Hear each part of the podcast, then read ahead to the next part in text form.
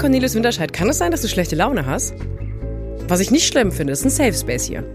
Äh, sagen wir mal so, ich bin heute Morgen schon wieder laufen gewesen und ich habe immer noch nicht die Treppe des Todes bezogen und es macht mich rasend, im wahrsten Sinne, wie mich alles rasend macht, was meine Probleme angeht, dass ich äh, von Woche oder von Tag zu Tag schlechter werde. Äh, aber gestern habe ich meinen, nee, vorgestern habe ich meinen Rekord auf der Treppe des Todes aufgestellt, weil mittlerweile meine, meine Lauf-App erkennt, dass da die Höhenmeter, die ich überbrücke, äh, ein fester Bestandteil sind und mir jetzt quasi die, die Zeiten immer gibt.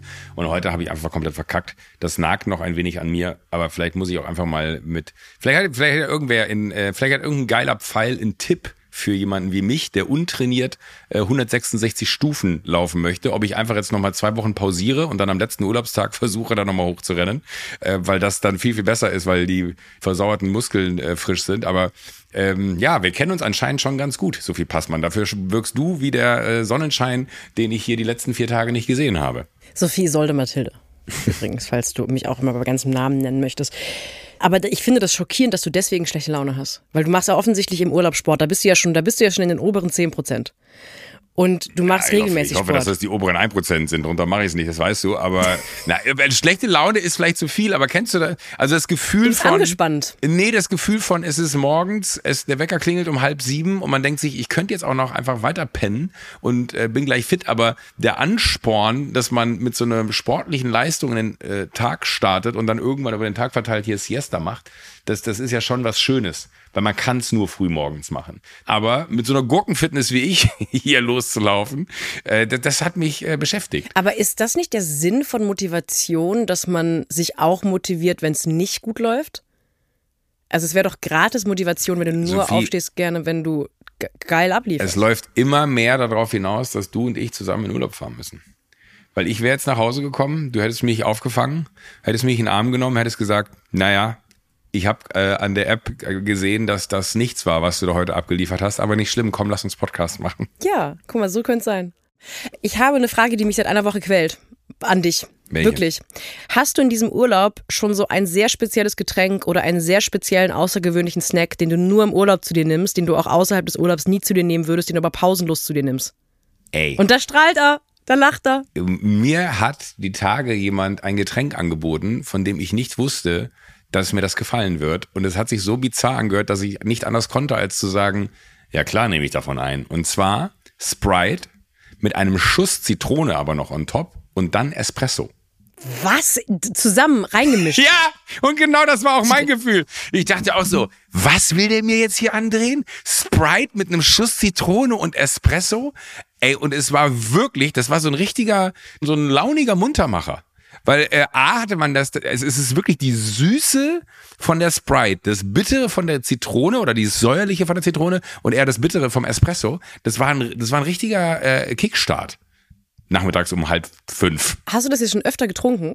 Oder hast du dich nicht Nee, getraut, habe das selber Angst, zu machen? ich hab Angst davor, dass ich äh, die, die Mischung nicht richtig hinkriege. Das macht mich dann auch immer wahnsinnig. Das ist wie, wie wenn man sich selber einen Negroni mischt. Ich lieb's. Negroni ist das einfachste aller Zeiten, weil du einfach alles zu gleichen teilen. Außer du machst Negroni wie ich, Ja. dann machst du doppelt Gin. Nein, aber, aber das ist, das ist, das ist mein, mein Getränk gewesen, was ich bisher ausprobiert habe, was mich noch vorher nicht hätte überzeugen können, was so ein klassisches Urlaubsgetränk ist. gut, ich weiß auch gar nicht, warum ich, ich habe irgendwie, ich habe so blitzlichtartig, auf einmal wollte ich wissen, weil ich habe ich hab das eigentlich in jedem Urlaub, dass ich irgendwas äh, die ganze Zeit esse oder trinke. Deswegen wollte ich wissen, so wie mir fehlte so eine Verbindung zu dir, so eine ähm, äh, quantenphysisch, Quantensprung-Verbindung fehlte mir zu dir. Und deswegen wollte Ja? ich wissen, was du zu dir nimmst. Und jetzt weiß ich's. Okay, aber Sprite. ich ernähre mich tatsächlich Kaffee. sehr, sehr, sehr gut. Also ich habe, ich habe, glaube ich, jetzt in den, das ist, glaube ich, nehmen wir das, wir nehmen das dritte Mal schon auf, ne? Im Urli, ja. Ich habe, glaube ich, bis hierhin nur, habe ich einmal Fleisch gegessen überhaupt schon? Doch, einmal habe ich Fleisch gegessen und Mhm. einmal Fisch und ansonsten tatsächlich nur grün. Wirklich? Ja, wirklich. Äh, Deswegen so, so, glowst du so. Nein, du siehst wirklich gesund aus, weil ich, ich sehe immer aufgedunsen aus im Urlaub, weil ich halt einfach anfange, ab 14 Uhr Bier zu saufen in der Sonne. Ich bin wirklich, ich bin so ein Brite. Ich werde zu so einer Britin. Also ich will jetzt nicht zu viel vorweggreifen. Es ist auch nicht so, dass ich mein Wochenende hier äh, ausbreiten werde, äh, im, im bis ins letzte Detail. Aber ich sag mal so, ähm, ich habe Schrammen an den Armen und Beinen und die kommen sicherlich nicht davon, weil ich irgendwelchen ähm, Ameisen zugeguckt habe, wie sie sich den Weg durch die Landschaft gebahnt haben, sondern vielleicht äh, gab es einen Tag, die letzten äh, vier Tage, fünf Tage, wo, ähm, ja, ich sag mal, ich hatte das Gefühl von, Hä? wo ist meine Muttersprache? Hä? Wieso kann ich meine Gliedmaßen nicht mehr so bewegen wie vor einer Sekunde? Ha, ich sollte vielleicht gucken, dass ich nach Hause komme und dann festzustellen, hups, ich liege ja gar nicht. Ich stehe ja gar nicht mehr, ich liege ja. Also warst du beim David Getter Konzert am Wochenende? Wenn ich das richtig Nee, das ist, äh, das, Der ja auf Ibiza das, äh, gespielt hat, habe ich gesehen. Ganz Ja, mit, mit, mit Tiesto zusammen, glaube ich sogar. Ne, habe ich auch gesehen. Und am nächsten Tag hat er dann so ein tolles Video gepostet. Das fand ich auch sehr schön, wie er auf seiner, seiner Liege wahrscheinlich bei sich zu Hause liegt und irgendwie einen Song hat und sagt so, Guys, I have a day off. That never happens. I have to play you a song you never heard before. And I play it, I think next time I come to the island. Und dann hat er über seinen Laptop so, so einen Song gestartet und hat dann so da gesessen. Ich finde David Guetta cool. Ich auch. Der ist ganz schön alt geworden, nicht? Also ich will es nicht. Ich meine, ich habe nur ein Foto gesehen von ihm und dachte, hui, huch, okay, vielleicht mal ein bisschen weniger Caipirinha nach der Im Glaubst du, Gegensatz die, sind doch alles, nicht das sind doch, aus. die ganzen DJs sind doch so Asketen geworden. Da ist doch keiner mehr dabei, der irgendwie komplett. Ja, weil die alle an äh, Drogen gestorben sind, die, die keine Asketen waren. Vielleicht ist es ja ganz gut, dass da ein paar Leute aufwachen mussten, um, oder vielleicht mussten erst ein paar Leute sterben in der Branche, dass ein paar Leute aufwachen in der Branche, äh, dass das kein gesunder Lebenswandel war. Aber ich finde das wirklich krass zu sehen, was das alles für, für physisch topfitte, also von, von Diplo über äh, auch David Guetta äh, für, für, für seine alten Tage in einer physischen äh, Bestverfassung, würde ich sagen. Also ich habe David Guetta nie fitter gesehen. David Guetta ist so ein bisschen wie Klaas. Je älter er wird, desto fitter wird er. Ich bin aber äh, äh, bin froh, dass du das ansprichst, weil ich ohnehin irgendwann im Rahmen dieses Podcasts mal mit dir darüber diskutieren wollte, ob ich den für mich eigentlich absolut naheliegenden nächsten Karriereschritt DJen angehen sollte, weil es eigentlich für Frauen Ende 20, die so in den Medien in der Öffentlichkeit sind, so ein, zwei Jahre gibt, wo sie als DJ auflegen. Was ich absolut nachvollziehbar finde und ich mehrmals schon mit dem Gedanken gespielt habe, weil ich dachte, das ist doch bestimmt ein witziger Job. Und ich kann mich bisher nur davon abhalten, weil ich mir, wenn ich so Bilder von David Guetta sehe, wie er auf Ibiza, Ibiza, wie ich ja sage, auflegt, Ibiza. dann muss ich mir das immer so vorstellen wie einen unangenehmen Bürojob. Also ich stelle mir das folgendermaßen vor. David Guetta wacht so ähm, 7.30 Uhr auf und macht so erstmal Mails. Und zwar auch nicht irgendwie wie so ein Instagram-Gesundheitsgirl, kein Matcha, da wird auch nicht erstmal Yoga auf dem Balkon gemacht. Erstmal so hart Mails abarbeiten und zwar so unangenehme Mails. Hey, lieber David, hattest du die ähm, Anfrage gesehen? Darauf solltest du bitte bald antworten. Also erstmal Papierkram, vier Stunden, unangenehm. Dann so schnell was zu essen bestellt, aber auch irgendwie so im Stehen gegessen, wenn man dann ähm, Erledigung, Einkauf, Wocheneinkauf muss gemacht werden. Irgendwie Kinder von der Kita abholen, sowas. Äh, und dann, man muss mit dem Privatjet nach, nach Paris auf äh, den Orangiemarkt fliegen, Ja. um, um dann irgendwie das Essen für mittags einzukaufen. Und dann so gegen 16.30 Uhr packt man so seinen Laptop ein. USB-Stick hat natürlich vergessen, den äh, aufzuladen, den Laptop. Deswegen muss man das Ladekabel noch einpacken, muss also den großen Rucksack nehmen und nicht die kleine Tasche, die man eigentlich bisschen nehmen so wie, wollte. wie bei mir, wenn wir Podcast aufnehmen, wenn ich den Laptop aufklappe und denke, scheiße, hoffentlich reicht der Akku, ich muss jetzt sofort das Ding anschließen, dass da noch ein bisschen Saft reingeht. Ich weiß total, wie er sich fühlen muss. Okay, erzähl weiter, Entschuldigung. Du bist quasi der David Getter des Podcast-Lebens. Und dann geht man zur Location und dann steht man da rum und dann weiß die Person am Eingang nicht, dass man da auftritt. Dann musst du sagen, ja, ich bin heute Abend DJ. Wie ist denn der Name? Getter, G-U-E-T-T-A. Ja, genau. Ah ja, habe ich hier auf der Liste. Dann, dann muss die Person vorne erstmal jemanden anfunken, ähm, der natürlich für die Gäste zuständig ist. Dann, dann steht man eine Viertelstunde rum und dann kommst du in den Backstage und dann ist es irgendwie im Backstage auch ungemütlich. Und dann irgendwann um 21 Uhr darfst du dann zwei Stunden auf Play drücken am Laptop und dann fährst du im Taxi nach Hause, bist wahnsinnig müde. Und den, also ich stelle mir den Job als Star-DJ wahnsinnig unglamourös vor, weil würde ich mir das geil vorstellen, wäre ich, glaube ich, längst dabei, mir eine Karriere als DJ zu machen. Ich glaube, dass David Getter ein Leben hat, das ist die absolute Hölle und drunter mache ich es nicht. Ich weiß nicht, ob du das legendäre Interview von ihm kennst, wo ihm gesagt wird, was er im letzten Jahr verdient hat. Und dann ist, ist die, die Frage nach, kann das sein, dass sie letztes Jahr, ich äh, finde jetzt eine Summe 180 Millionen verdient haben? Und dann sagt er, das kann ich Ihnen nicht sagen. Und dann ist so Pause, dann sagt er, aber ich glaube, es ist ein ganz gutes Zeichen, dass ich nicht weiß, wie viel Geld ich verdient habe. ich hatte gerade eher das Bild davon, was wäre, wenn Ibiza, wie du es so schön sagst, zu einer Podcast-Insel wird und wir die DJs hier vertreiben. Stell dir, oh, und dann macht man so Live-Podcast-Shows den ganzen Oh, Sommer. sag mal, warst du Sonntag, wa- warst du Sonntag hier bei, bei den Was? Kollegen von äh, Baywatch, Baywatch Berlin?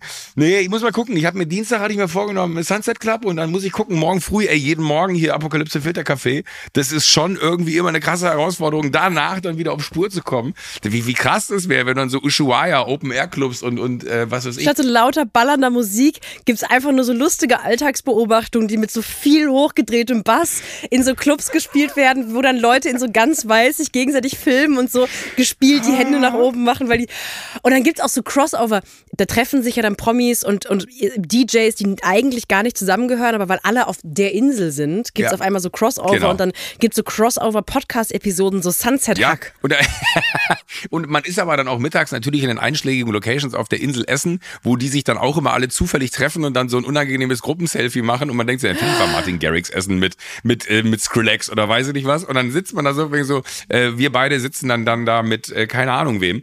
Äh, Klaas und Jakob denken haben sich, nichts ja, zu sagen. wollten wir nur zu Uhr Mittag essen. Ja, ja, wirklich. Und dann so, hey, und beim Rausgehen so, hey, wollen wir noch kurz ein Selfie machen? Äh, wir, wir sind jetzt auf dem Weg in den Club. Ja, okay, komm, lass uns schnell ein Selfie machen. Äh, und irgendwie fände ich die Vorstellung sehr witzig, wenn es so eine Podcast-Insel gäbe. Also, dass das gar nicht so, also das ist eine Partyinsel hier, ja. Hier fährt man anscheinend ja hin, um äh, Gas zu geben. Und gleichzeitig wäre das immer so geil, wenn wir Menorca zum Beispiel zur Podcast-Insel ausrufen. Und äh, wir, wir einfach sagen so, ey, das ist dann so ein Summer-Ding. Äh, da, da kommen die Podcaster von der, der ganzen Welt hin. Aber dann auch hier die, die Smartless-Kollegen aus den USA oder, oder äh, wie sie alle heißen, Tim Ferriss, ähm, äh, fände ich auch super. Gibt es denn da auch wirklich Clubs oder man, man muss ja so ein paar Konzepte von Ibiza, wie ich gerne sage, äh, abändern auf eine Ich liebe es, dass du immer wieder betonst, dass du die Insel immer wieder gleich aussprichst und danach sagst, wie ich ja gerne sage. Ibiza, wie ich gerne sage. Also Podcast-Insel. Ähm, es könnte ja, Ja, dann äh, Beachclubs finde ich trotzdem eine gute Idee, weil ich mir vorstellen könnte, dass ich will jetzt hier keine Namen nennen und ich will auch kein Fanshaming betreiben. Es fällt mir aber der ein oder andere Laber-Podcast ein, wo ich glaube, dass es eine relativ große Überschneidung gibt zwischen Fans des Podcasts und Leute, die potenziell in einen Beachclub gehen würden und da eine gute Zeit hätten. Und ich will, ich meine das gar nicht persönlich gegen Tommy und Felix, aber ich glaube, dass die eine Klientel haben, die gerne im Beachclub rumhängt. Das heißt, du brauchst ein paar Beachclubs. Die große Frage ist, Ja. was ist mit den anderen Laber-Podcasts? Also wir brauchen auf jeden Fall auch, es gibt ja auch Nerds, die Podcasts hören. Wir brauchen also auf jeden Fall so ein kleines Kino, wo A24-Filme gezeigt werden die ganze Zeit. Oder irgendwie Super. so Super. ähm, alte, alte, auf jeden Fall irgendwie alte Filme, die Kult, äh, Fight Club. Wir brauchen ein Kino, wo pausenlos Fight Club gespielt wird, weil dann sind 50 Prozent der Baywatch-Fans auch schon mal glücklich. Jetzt ist die große Frage, was machen die geilen Pfeile? Was machen die geilen Pfeile privat, damit wir die auf Menorca glücklich machen können? Was, was ist deren Privatleben? Was würden die im Urlaub gerne unternehmen? Ich muss jetzt sagen, wie würde ich es mir wünschen, weil ich natürlich auch selber da maßgeblich dran beteiligt äh, sein müsste, um das genießen zu können. Also ich würde mir so ein, ein stylisches Agrotourismo vorstellen. Irgendwie so eine Farm, die so tut, als wenn sie auch noch betrieben wird, wo irgendwelche äh, Aussteiger, die noch nie Landwirtschaft betrieben haben, dann äh, anfangen, äh, Pflanzen hochzuziehen und dann mit dem Gemüse, was im Garten gewachsen ist, äh, Salate machen, die scheußlich schmecken. Ähm, und trotzdem aber das Ganze architektonisch sehr anspruchsvoll und sehr schön ist und äh, man abends so auf der äh, Lichtung, die etwas oberhalb des Areals liegt, wo die, die Sonne gut durch die Baumwipfel strahlt und einen noch so restwärmt, man dann zusammenkommt, weil wir ja der Sunset Club sind. Ah, ja. Ich glaube, das ist Wunschdenken, was die geilen Pfeile angeht. Leider. Absolut.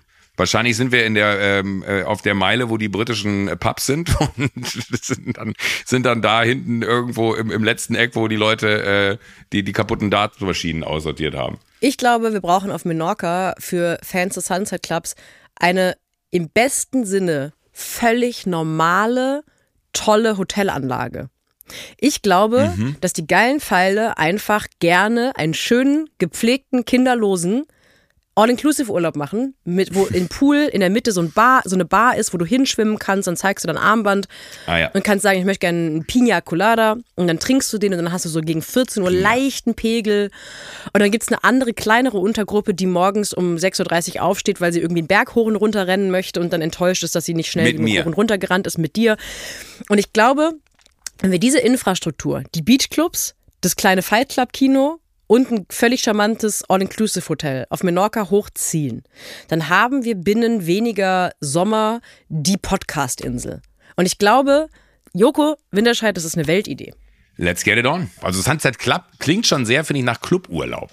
Das stimmt. Komisch, dass wir da bisher noch nicht drauf gekommen sind. Wir haben übrigens eine wichtige Gruppe natürlich bei unserem Menorca-Insel ähm, der Podcaster auseinanderdröseln vergessen. Mhm. Die True Crime Frauen. Entschuldigung. Nee, die hatte ich eben sogar noch auf dem Schirm, habe aber gedacht, wo bringen wir die unter, weil natürlich True Crime auf Ibiza viel spannender ist. Ja. Weil hier wahrscheinlich ja wöchentlich so viel äh, an, an Substanzen umgesetzt wird, die äh, vielleicht sogar gar nicht legal sind, dass hier wahrscheinlich eine ganze Menge im Hintergrund auf der Insel passiert, wo True Crime sicherlich gut wäre. Also klar, für die Podcasterinnen ist es natürlich toll, weil sie auf der Insel mit Sicherheit irgendwie interessante Kriminalfälle finden. Aber für die KonsumentInnen, ich würde mal sagen, ich weiß, ich kenne die Statistiken nicht, aber ich habe das Gefühl, True Crime ist eine Sache, die ausnahmslos von Frauen gehört wird. Für, für die True Crime Podcast-Fans bräuchte man, glaube ich, einen Ort, der die abholt in ihrem liebsten Hörerlebnis und von meinen persönlichen True Crime Podcast Erlebnissen mhm. oder Lieblingshör Umgebungen würde ich sagen, man braucht einen sehr, sehr großen, abgedunkelten Raum mit gemütlichen Betten, wo alle sich reinlegen können. Und man hört dann kurz vorm Einschlafen eine zutiefst verstörende Folge eines Podcasts über einen ganz schlimmen Kriminalfall, der dafür sorgt, dass man Albträume bekommt. Und der Service von dieser Menorca-Veranstalterinsel wird dann, dass immer wieder gruselige Geräusche in dem Raum gemacht werden, dass man auf einmal zu Hause liegen kann und das Gefühl haben kann, hier ist ein Einbrecher. Hab ich jetzt schon keinen Bock mehr. Vorher gibt's so als kleinen Aperitivo einen Iced Coffee und ein zuckerfreies Red Bull, damit man möglichst viel Koffein im System hat, leicht unterzuckert ist und damit der Körper so Anxiety-ähnliche Symptome erzeugt, weil das ist für mich in a nutshell die Hörerin eines jeden True Crime Podcasts mich inbegriffen. Du erzählst es in so sehr, sehr großen Bildern, dass ich jetzt schon keinen Bock mehr habe, mich da hinzulegen. Ja. Weil es, weil, weil, weil es ein so großes Unbehagen in mir, äh, allein, dass du sagst, der Raum ist dunkel, es kommen so Geräusche, dass man denkt, es sind vielleicht Einbrecher noch da. Äh, und man, man denkt so, es ist Teil der Performance, aber realisiert zu spät, nein, war es gar nicht. Wir sind wirklich ausgeraubt worden. weil, weil die sich de, äh, die Situation irgendwie zunutze gemacht haben, dass da so viele Menschen an einem Ort waren. Ähm, ja, ähm, fühle ich für all die, die es geil finden. Ich glaube, mir wäre es ein Ticken zu gruselig. Apropos großer Raum, abgedunkelt mit vielen Leuten und unangenehmen Geräuschen. Ja, endlich. Ladies and Gentlemen, Trommelwirbel. Sophie Passmann, ich bitte dich, nehme kein Blatt vom Mund. Ich weiß, wie euphorisch du gewesen bist und ich weiß, was für ein Magic Moment es für dich sein wird, wenn Barbie in die Kinos kommt, ja. Äh, Margot Robbie und Ryan Gosling in den Hauptrollen.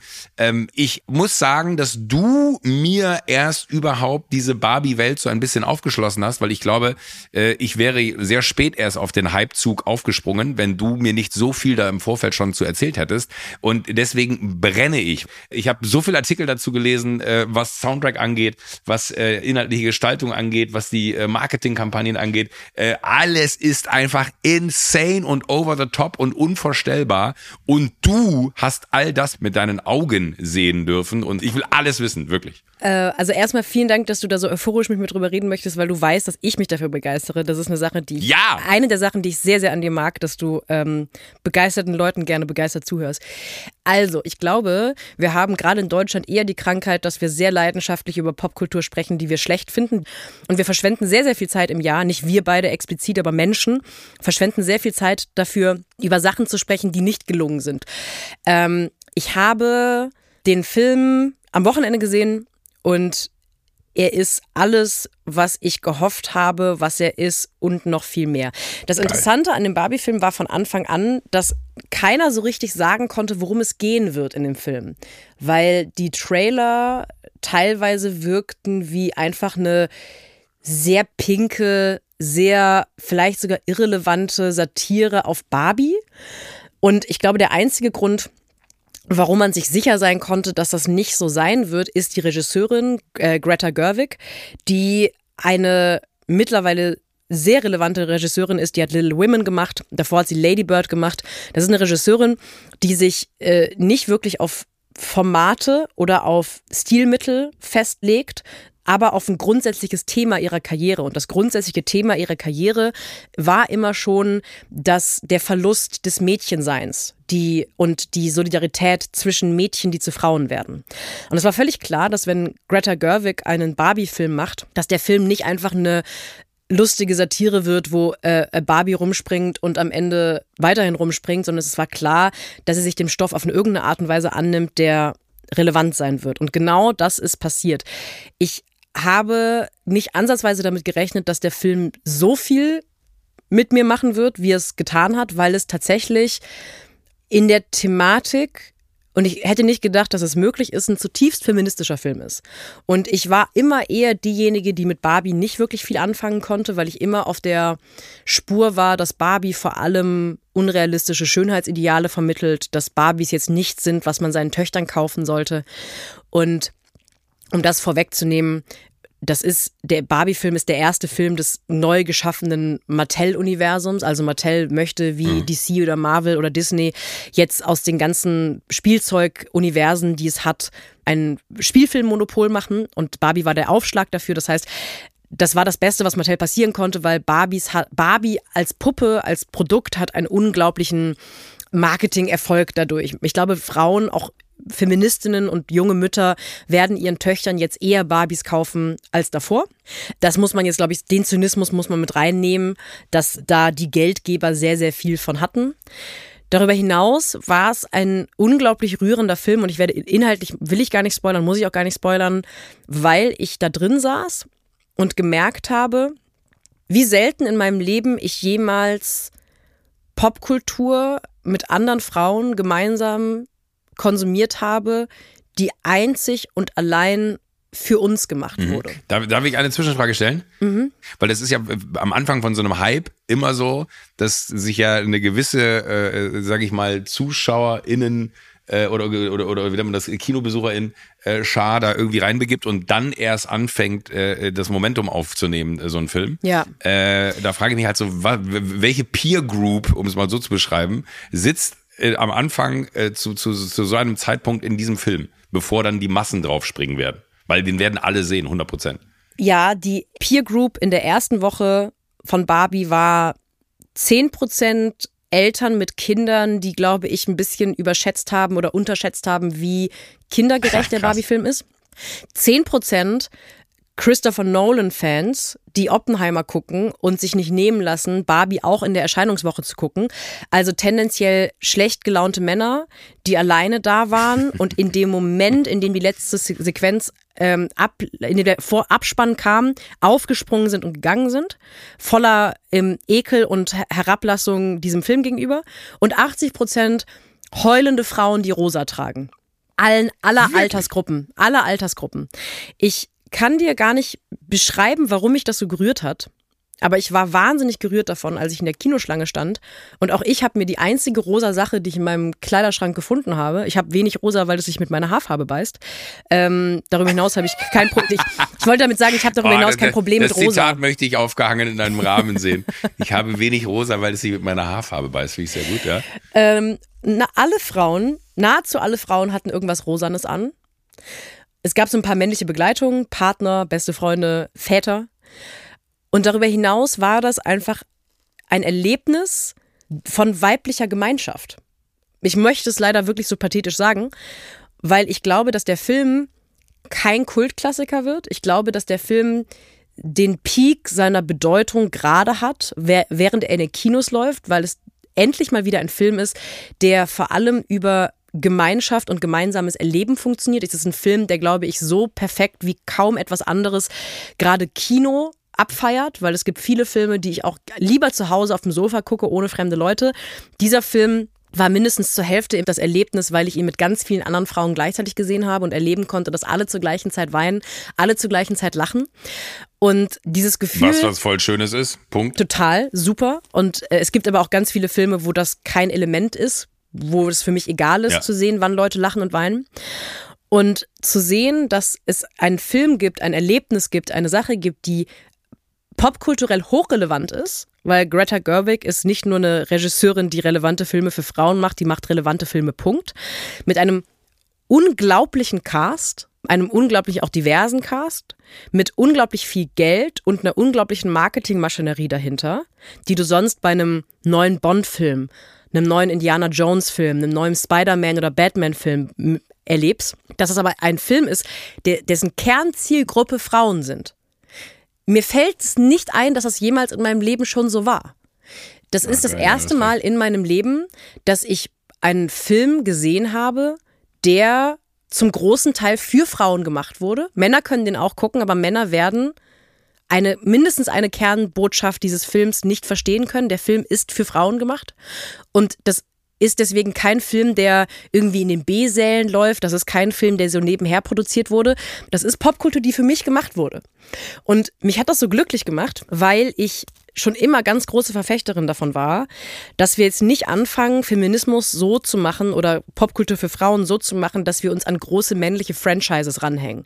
Ich glaube nicht, dass der neue Bond eine Frau sein muss. Ich finde auch nicht, dass Batman jetzt auf einmal von einer Frau gespielt werden muss. Ich finde, lasst uns die erfolgreichen Franchises, die mit Sicherheit viel zu durchzogen von Männer und Männerkultur sind, einfach so lassen und lasst uns darauf achten, dass wir stattdessen schaffen, eigene Welten zu bauen, die genuin für Frauen gebaut sind. Und dieser Barbie-Film war vielleicht das erste Mal, dass ich so etwas erlebt habe. Das, was mit Sicherheit versucht wurde, als es auf einmal die weiblichen Ghostbusters gab oder ähm, die weiblichen Oceans 8. All diese, wir machen jetzt Frauenrollen, wo Männerrollen früher waren und hoffen, dass das Feminismus ist. Und es war so wundervoll. Und es ist darüber hinaus eben wirklich auch ein fantastischer Film. Also der wird 100 Prozent ein paar Oscar-Nominierungen bekommen. Ryan Gosling wird als besser Nebendarsteller eine Oscar-Nominierung bekommen. Es ist phänomenal, was er da abliefert. Ich finde es eine seiner besten Rollen, weil dieses hohle Kennen, der ewige Sidekick eines Stars Ding, das ist ja nicht etwas, was leicht zu spielen ist. Die Ausstattung ist phänomenal, das Kostüm ist phänomenal. Ähm, der Soundtrack ist toll. Es ist eine tolle Regie. Es ist, also, es ist wirklich ein Film, der mich ganz doll berührt hat. Ich habe jetzt nochmal Tickets für übermorgen. Und bevor die Frage kommt, Oppenheimer war auch okay. Ja. war, war halt ein bisschen anders. Äh, aber, aber ich glaube, mein Problem ist jetzt, dass ich dich schon ein bisschen zu gut kenne und du mir eine solche Faszination für diesen Film geschenkt hast, möchte ich fast sagen, weil ich finde, alles, was du mir gerade erzählt hast zu diesem Film, reizt mich unfassbar da reinzugehen. Aus dem einfachen Grund, weil ich werde die Ebene wahrscheinlich nicht verstehen, dass es ein Film von einer Frau für Frauen ist. So, aber gerade das finde ich faszinierend, dass es das, wenn du auch sagst, es hat es so, glaube ich, noch nicht gegeben, die letzten 30, 40, vielleicht sogar 50 Jahre. Umso relevanter und wichtiger ist es ja, dass, dass man sich das anschaut, äh, um es auch erlebt zu haben und überhaupt mitsprechen zu können. Weil ich finde jetzt nicht dämlicher als, weil, weil nach dem, was du gerade besprochen hast, finde ich, fühlt es sich fast ein bisschen an, wie so, Jungs, lasst einfach, das ist ein Film für, für uns Frauen. Äh, wir gucken uns den an und äh, da habt ihr eh nichts von. Aber gerade weil äh, das so ist, will ich ihn umso mehr sehen. Ja, unbedingt. Also ich ähm, wollte jetzt auch nicht dafür plädieren, dass es ein Film ist, den man sich nur anschauen kann, wenn man eine Frau ist. Was ich damit eher sagen wollte, ist, dass ich glaube, eine Sache, die wahrscheinlich die meisten Männer popkulturell gar nicht bemerken, was auch völlig in Ordnung ist und was auch nicht deren Schuld ist, ist, dass ein Großteil der Popkultur für Männer gemacht wird von Männern für Männer. Das Gefühl, dass du vielleicht aber hast. Aber das ist ja das. Entschuldigung, wenn ich, wenn, wenn ich Arbeit so unterbreche, aber das finde ich ja gerade das Faszinierende, dass du mir da, glaube ich, äh, auch nochmal auf eine Art, wo ich vorher gesagt hätte, natürlich bin ich da super aufgeschlossen und empfänglich für und ich sehe, dass das für Frauen gemacht ist und natürlich verstehe ich das, warum und das wichtig ist, verstehe ich das auch. Aber ich glaube, durch dich habe ich da irgendwie nochmal so, so eine ganz andere Nähe zu bekommen, die aber sich gar nicht so unwohl anfühlt im Sinne von, dass man sich jetzt irgendwie dafür schämen muss, dass man sagt, äh, ich gucke mir den Film aus einem ganz anderen Gesichtspunkt an, sondern ich finde es eher geil, wie, wie, wie du es quasi quasi einem erklärst und werde eher noch neugieriger darauf, um zu verstehen, was ich davon vielleicht nicht verstehen würde. Ich, äh, also es freut mich total. Ich kann mal James Bond als Beispiel nehmen. Ich habe jeden James Bond Film wahnsinnig gerne geschaut und ich habe jeden Film geschaut und hatte, bin immer rausgegangen mit so einem Gefühl des Mangels. Ich habe gedacht, ich kann den Film verstehen, ich kann die Handlung verstehen, ich kann verstehen, warum das ein besonders toller oder besonders schlechter Bond-Film ist.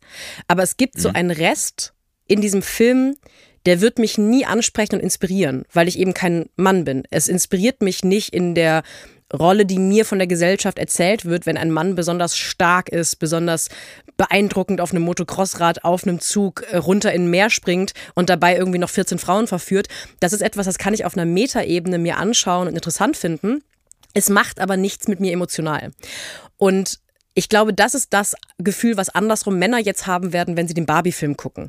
Sie können den Film verstehen, sie können ihn nachvollziehen, sie können da mit Sicherheit auch Sachen rausnehmen und anerkennen, dass es ein toller Film ist. Und es wird darüber hinaus ein Gefühl geben, das wird man nur als Frau haben können. Dieser Film hat dafür gesorgt, dass ich Freundinnen und Schwestern und Mütter vermisse, die ich in meinem Leben noch gar nicht hatte. Oh. Das ist so ein ganz großes Abfeiern von äh, weiblicher Verbundenheit und ähm, das hat mich richtig schlimm gerührt. Es rührt mich jetzt schon wieder, wenn ich drüber rede. Aber wie schön. Ja. Und was mich wirklich interessieren würde, was du dazu denkst oder ob du mir erklären kannst, warum das etwas ist.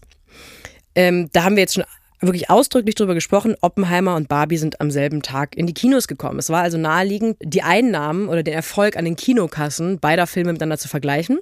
Und Barbie hat deutlich mehr am ersten Wochenende eingenommen als Oppenheimer. Und das ist nicht etwas, das macht emotional rein gar nichts mit mir. Aber wenn du dir die Kommentare anschaust auf Instagram und auch auf TikTok dazu, dann merkst du tatsächlich, es gibt Hunderte, Tausende, Zehntausende Männer, Christopher Nolan-Fans, Oppenheimer-Fans, denen das ein Bedürfnis ist, darauf hinzuweisen, dass Barbie trotzdem der schlechtere Film ist. Und dass Oppenheimer 100% auf die Länge gesprochen mehr einnehmen wird. Und dass Barbie ja nur so viel eingenommen hat wegen der Marketingmaschinerie. Und wäre Margot Robbie nicht dabei, würde der Film gar nicht so viel einnehmen. Und die Leute wollen sich einfach keinen drei Stunden langen Oppenheimer-Film anschauen. Jada, jada, jada. Und da merke ich dann wieder so, irgendwas scheint doch auch die Leute daran zu ärgern, wenn ein Film, der rosa ist, in dem es viel um Mädchen und Frauen geht, wenn der erfolgreich ist, scheinen Leute sich wahnsinnig zu ärgern. Oder ist das was, was ich nicht übersehe ich da irgendwas. Ich verstehe, dass, ich verstehe, dass das äh, triggert und dass man sich denkt, so, oh, was, ist, was soll denn die Scheiße jetzt auch noch? Äh, ist doch vollkommen, also am Ende ist es ja wirklich vollkommen wurscht, so wie du es gesagt hast, nicht, dass man das irgendwie per se vergleichen wollen würde. Und es ist ja nun mal Erfolg eines Filmes, wenn man ihn als erfolgreich in Hollywood misst, äh, sind, glaube ich, zwei Parameter, Box Office und vielleicht dann am Ende noch äh, Oscars. Ähm, und wenn die beiden Parameter äh, zugunsten von, von Barbie fallen versus Oppenheimer, dann muss man einfach anerkennen, dass es ja wohl in der Ansprache der Menschen, die diese Filme schauen, äh, bei Barbie mehr gelungen ist, die Leute äh, dafür zu begeistern, weil ich sag mal, die Ausgangsposition war für beide Filme gleich. Sie waren beide vorher äh, mit, mit relativ großem Tamtam -Tam angekündigt. Sie hatten beide vorher äh, ein sehr großes Thema, welcher Cast äh, irgendwie involviert ist. Sie haben beide, äh, glaube ich, bei Nolan weiß man aus der Vergangenheit ja auch, dass das äh, unfassbare Erfolge sein können, wenn er dann einen, einen äh, äh, äh, Film released. Und da hat er einfach äh, quasi seine, seine Meisterin gefunden. Und ich wollte aber tatsächlich nur eine Sache zu, zu James Bond sagen. Also ich bin nie aus dem James Bond-Film rausgegangen und dachte mir so, oh, war das geil, sondern ich habe mir gedacht so, was für eine unrealistische Scheiße, weil bitte zeigt mir, ich weiß noch, ich weiß, das war zu Abi-Zeiten, da war Pierce Brosnan James Bond und dann hat er sich aus einem Flugzeug gestürzt um im freien Fall in ein Flugzeug sich reinfallen zu lassen, um dort den Piloten zu vermöbeln, glaube ich sogar,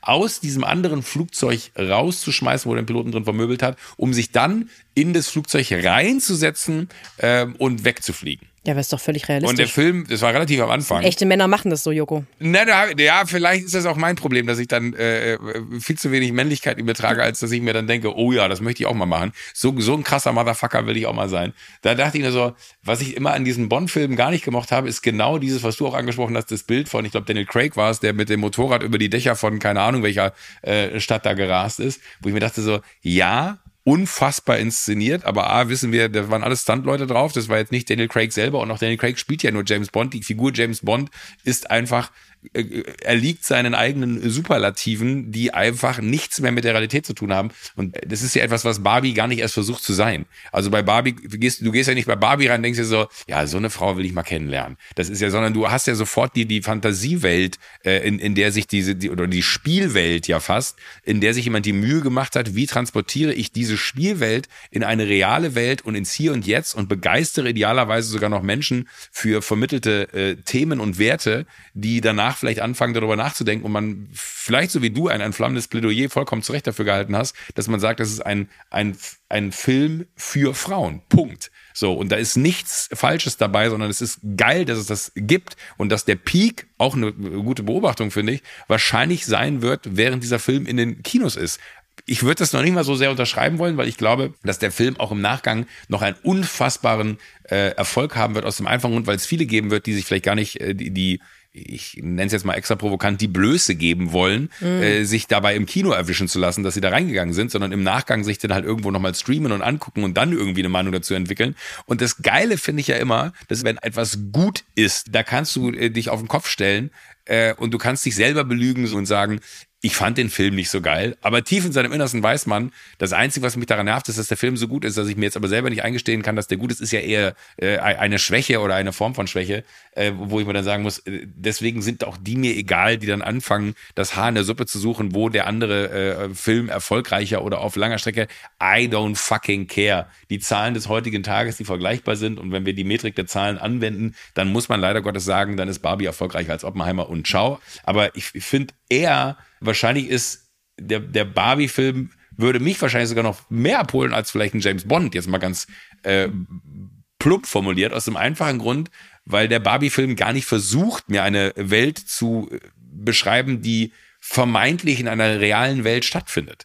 Ähm, und irgendwie ist das was, da kann man sich fast besser drauf einlassen, als auf einen äh, äh Actionfilm, wo es einfach nur darum geht, die krassesten Action-Szenen cineastisch umzusetzen, weil das ist, finde ich, auch mhm. wieder ein ganz anderer Approach.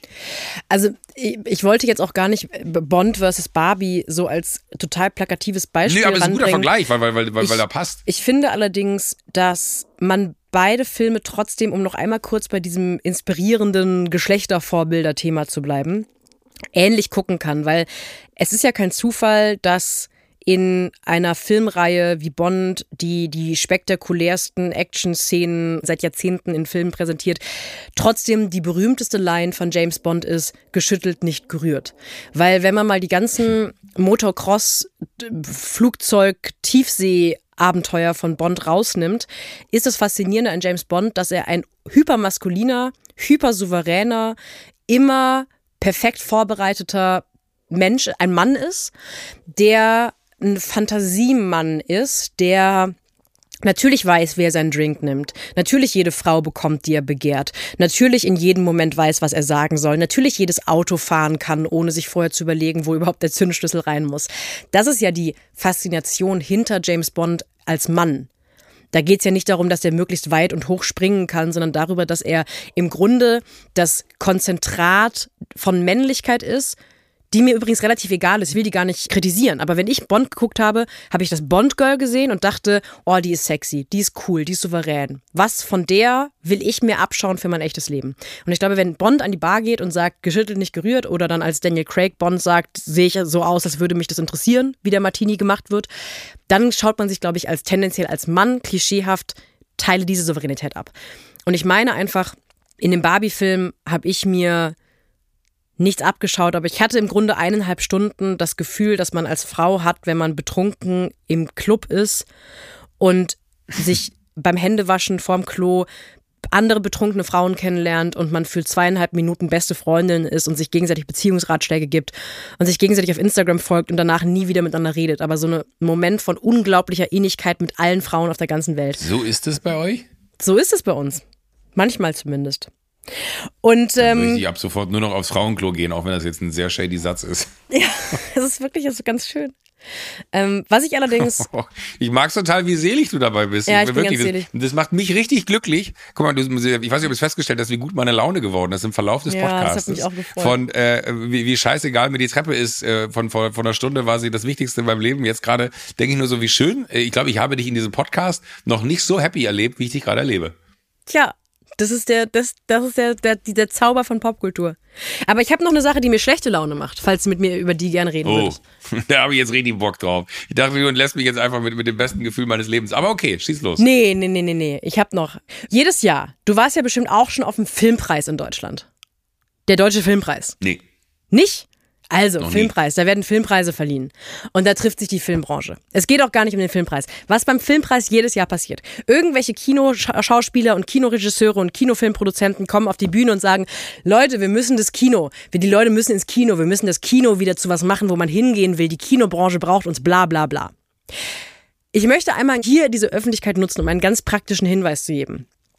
Liebe KinobetreiberInnen in Deutschland, wenn ihr wollt, dass die Leute, 10 bis 22 Euro ausgeben für ein Ticket für einen Film, den man sich vier Monate später auf dem Laptop angucken könnte, dann müsst ihr jetzt, und ich meine jetzt in diesem Moment, aufhören damit, fucking Chipstüten zu verkaufen. Es gibt keinen Grund, dass man neben Popcorn mittlerweile auch Chips verkauft. Nicht nur der lauteste Snack aller Zeiten, sondern auch der Snack, der in der lautesten Verpackung aller Zeiten kommt. Niemand kann mir erzählen, dass jemand, der sich das den drei Stunden Oppenheimer-Klops reinzieht, währenddessen wirklich 100 Gramm Chips zu nicht sie sich nehmen muss. Das ist die lauteste Veranstaltung aller Zeiten. Entweder ihr fangt an, Schüsseln zu diesen Chips zu servieren, und zwar in dem Moment, in dem ihr die scheiß Chipstüte verkauft, reißt ihr die Chipstüte auf, macht die Chips in die Schale und gebt dann die Schale an den Kunden, oder ihr sagt, wir hören einfach auf, Chips zu verkaufen, weil ich weiß nicht, seit wann das eine Sache ist, aber es macht mich hochgradig aggressiv, weil es ergibt keinen Sinn. Sophie, ich habe dich heute Chips sehr gut. in Kinos, Joko. Ich, ich habe dich heute sehr gut neu kennengelernt. Was, eine, das sehr, ist doch eine sehr zart, eine sehr, eine sehr zarte Seite von dir kennengelernt, die ich total mag. Die Seite gerade finde ich eher sehr, sehr interessant, wie, wie man sich über Chips im Kino aufregen kann. Weil Vielleicht war ich nicht im Kino und kann es deswegen nicht, deswegen nicht beurteilen. Ich würde dir, ich würde dich mal, ich würde dich mal fragen, wie du dich fühlen würdest, wenn du drei Stunden lang Oppenheimer von Christopher Nolan anschaust. Du hast schon schlechte Laune, weil du hast keine Tickets mehr bekommen für das gute Kino mit IMAX, sondern du guckst stattdessen auf so einer, Oh ja. auf so einer ähm, hier Wald- und Okay, Wiesen jetzt ähm, äh, äh, Leinwand. Und neben dir steht jemand auf nach eineinhalb Stunden und du denkst, na gut, die Person muss aufs Klo, da kannst du nichts geben. Und dann kommt die zehn Minuten später wieder mit einer Chipstüte. Weil Kinos verkaufen jetzt Chipstüten. Das gibt's ja gar nicht. Und dann macht diese Person nicht einfach schnell die Chipstüte auf und greift rein und isst Chips, sondern macht daraus so eine 15-Minuten-Affäre, wo man immer bei den lauten Szenen so einen Zentimeter weiter die Chipstüte aufreißt, damit es Ah, nicht nee, so sehr stört. Ich glaube, das Schlimmste ist ja, dass wenn du dann einmal, das, das habe ich, wenn ich mich auf ein Geräusch einschieße, was in meiner äh, Umwelt stattfindet, keiner bekommt dieses Geräusch mit und ich sag, ey, nervt dich das auch so, dass das die ganze Zeit piepst oder was auch immer äh, und alle sagen so, ach, habe ich gar nicht gehört. Ähm, und wenn ich mir jetzt vorstelle, dass ich mich auf jemanden Chipstüten fressend neben mir sitzend einschieße, ich weiß nicht, ob ich nicht danach verhaftet werden würde wegen Mordes. Ja, danke. Danke, Joko, weil es geht auch nicht nur um die Person neben mir, es geht darum, dass der ganze Saal, da sind immer wieder so Lärminseln von Vollidioten, die der Meinung sind, Chips essen zu müssen. Und dass Kinobetreiber nicht einfach sagen, ihr kriegt keine Chips, ihr Tiere. Ihr seid doch krank. Ihr könnt Popcorn fressen oder Gummitiere, aber auch die bitte nicht. Also es hat doch seinen Grund, dass man in Kinos vor allem diese Haribo Rollo Dinger bekommt, diese kleinen länglichen Rollen, die man so aufdreht wie ein Bonbon und dann kann man die essen. Weil das keine Tüte hat, die Lärm macht. Got it. Wo sind die Menschen hin, die sich das überlegt haben?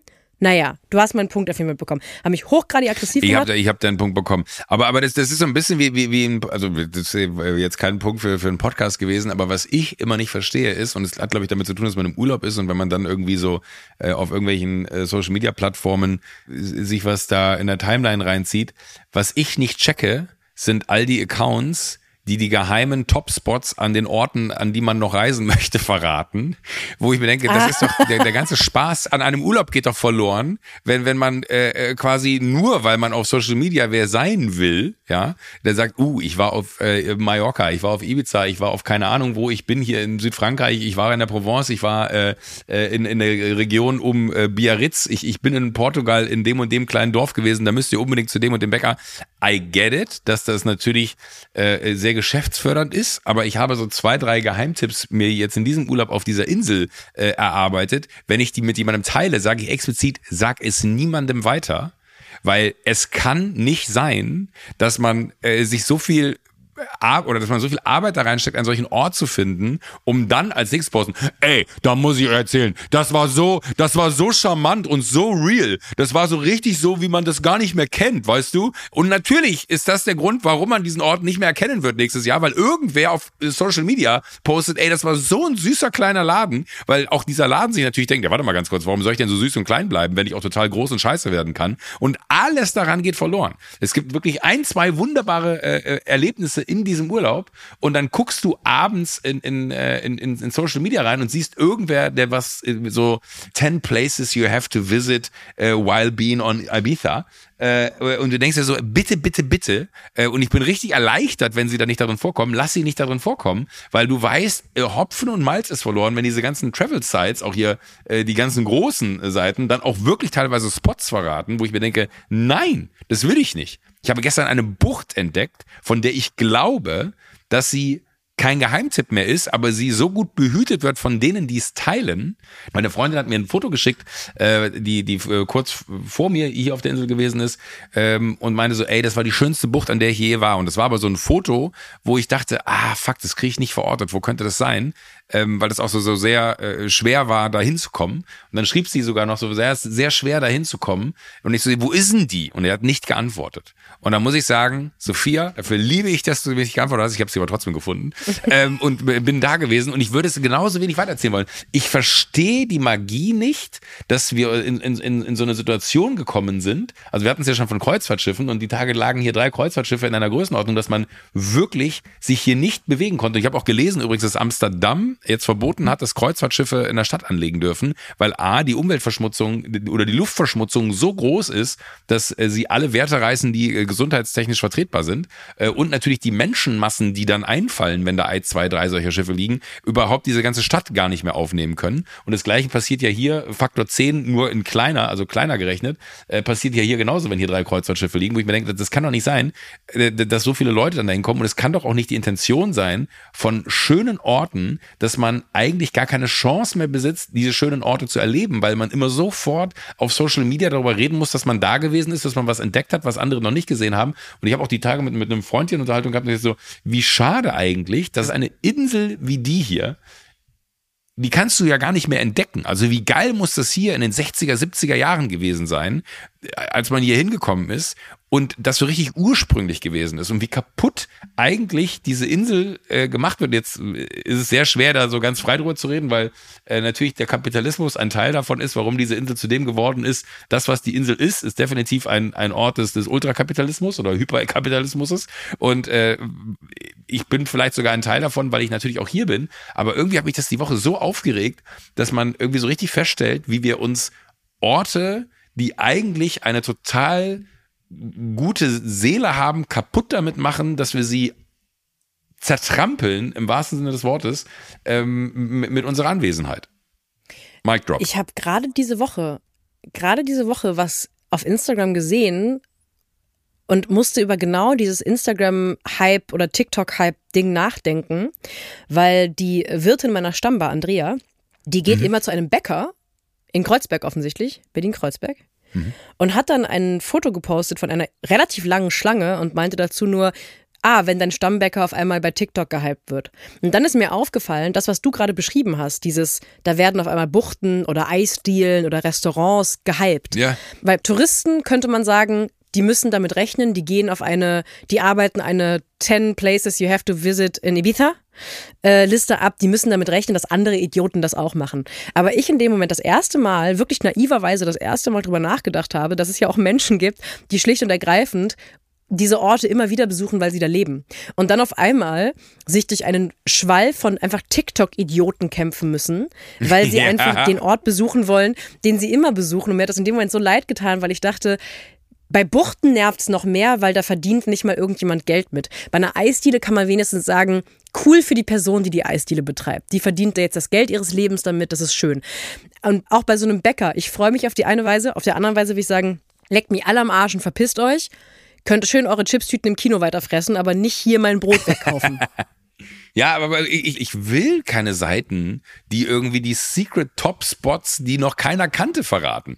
Und dann hast du ja, aber, aber du kannst ja sogar deutsche Tageszeitungen äh, lesen, die sich dann bemühen, äh, waren sie äh, schon mal da und da? Haben sie den und den Ort besucht? Super Geheimtipp. Lass es doch einfach ein super Geheimtipp sein. Lass doch irgendwie die, die, weil, weil der Ort ist ja, hat ja nur dadurch eine Magie. Und ich glaube, rede, glaube ich, genau wie du es richtig sagst, eher von Orten als vielleicht von, von einem Geschäft einem Restaurant, äh, wo, wo dann irgendwie die, die Situation eine andere ist. Aber der Ort hat doch nur dadurch eine Magie, dass er so ist, wie man ihn vorgefunden hat. Aber in dem Moment, wo man öffentlich darüber redet oder es postet oder weiß ich nicht was, verliert der Ort doch genau diese Magie, warum man ihn gut fand. Das spricht sich rum, so wie sich tausend andere Themen auch rumsprechen.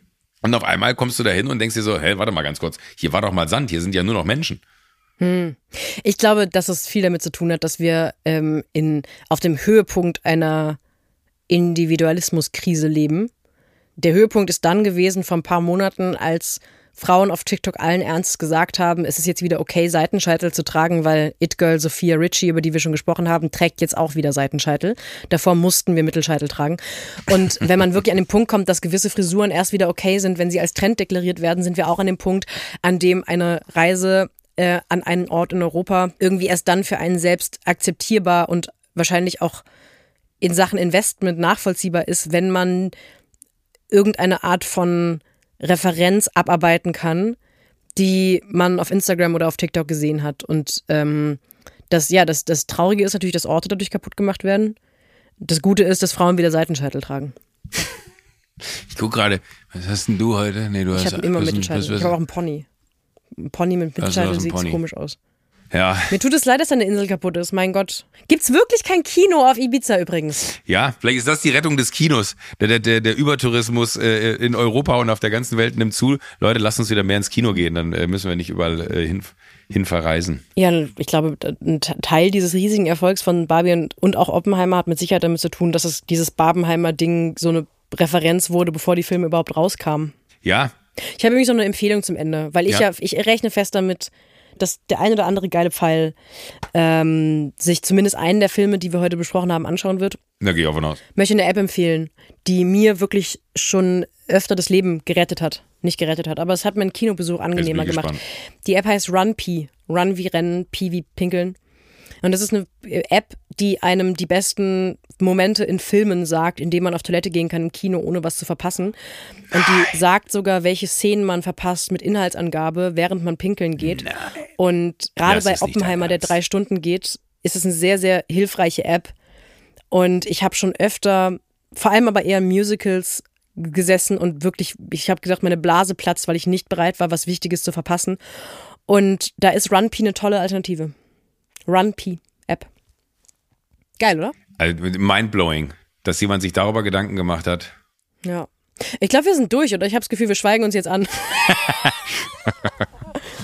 Weißt du, dass ich eigentlich eine Sache, die ich diese Woche mit dir hätte besprechen müssen, nicht, ich bin nicht dazu gekommen, die mit dir zu besprechen, weil ich, es, es, es jährt sich was, das wir nächste Woche besprechen müssen. Was? Nämlich ähm, mein persönlicher Horrortrip, der schlimmste Dreh meines Lebens, obwohl die Menschen um mich rum die nettesten Menschen aller Zeiten sind, der fucking Duell um die Welt Dreh, wo ich wirklich fiese, fiese Erfahrungen gemacht habe und du bist daran schuld. Das haben wir noch nie besprochen, wir haben noch nie darüber gesprochen und das können wir nächste Woche Da machen. freue ich mich drauf. Da, da freue ich mich drauf. Mhm. Sollte ich mich da vorbereiten? Sollte ich einen Anwalt mitbringen in die Folge? Na, es wäre nicht schlecht, zumindest wenn du dich einmal kurz an. Ich werde mich auch anwaltlich beraten, weil ich nicht weiß, was justiziabel an Beleidigungen ist und was nicht. Und dann können wir ja einfach gucken, wie wir damit Wir umgehen. können uns ja einfach versprechen, dass wir uns nicht danach auf Tod und Teufel verklagen werden. Und dann äh, ist das gut. Dann brauchen wir beide keine Anwälte, dann wird das auch eine günstigere Folge für uns. Bring du mal keinen Okay, Anwalt gut. mit. Ich, lass merke, ich merke schon, du spielst mit gezinkten Karten. Ja. Apropos gezinkte Karten. Ich habe Spielsucht. Äh, ich habe Spielsucht. Ich habe einen Mentalisten getroffen die Woche und äh, ich äh, muss auch mit dir nächste Woche über diesen Mentalisten noch reden. Moment, du hast einen Mentalisten getroffen und erzählst mir die ganze Zeit nur von Buchten, die überfüllt sind. Warum hast du mir heute nicht vom Ja, Mentalisten das, das, war, das, erzählt? das passte gerade eben so gut in den Kontext. Das, das, das, das, das, du hast das einfach in mir getriggert. Ich, wie gesagt, ich wollte es gar nicht wir haben erzählen. so viel zu tun nächste Woche. Mua. Habt Sophie, eine ganz schöne Woche. Ich freue mich wie immer, alles zu hören. Dich ganz doll lieb, Joko. äh, gleichfalls äh, kann ich alles nur zurückgeben und äh, ich verspreche dir, bis nächste Woche habe ich die Treppe geschafft. Das musst du mir nicht versprechen. Ich glaube auch so an dich. Okay, ich schaff's eh nicht. Doch, ich schaff's. Du schaffst. Ich will's schaffen. Ich habe es. wirklich, ich- ich hatte heute Morgen dieses Bild, wie ich da losgelaufen bin, habe ich jetzt so, heute wirst du da oben stehen und laut Ja schreien. Hat nicht geklappt. Das klappt. Gut, in diesem Sinne. Tschüss. Bis dann. Tschüss.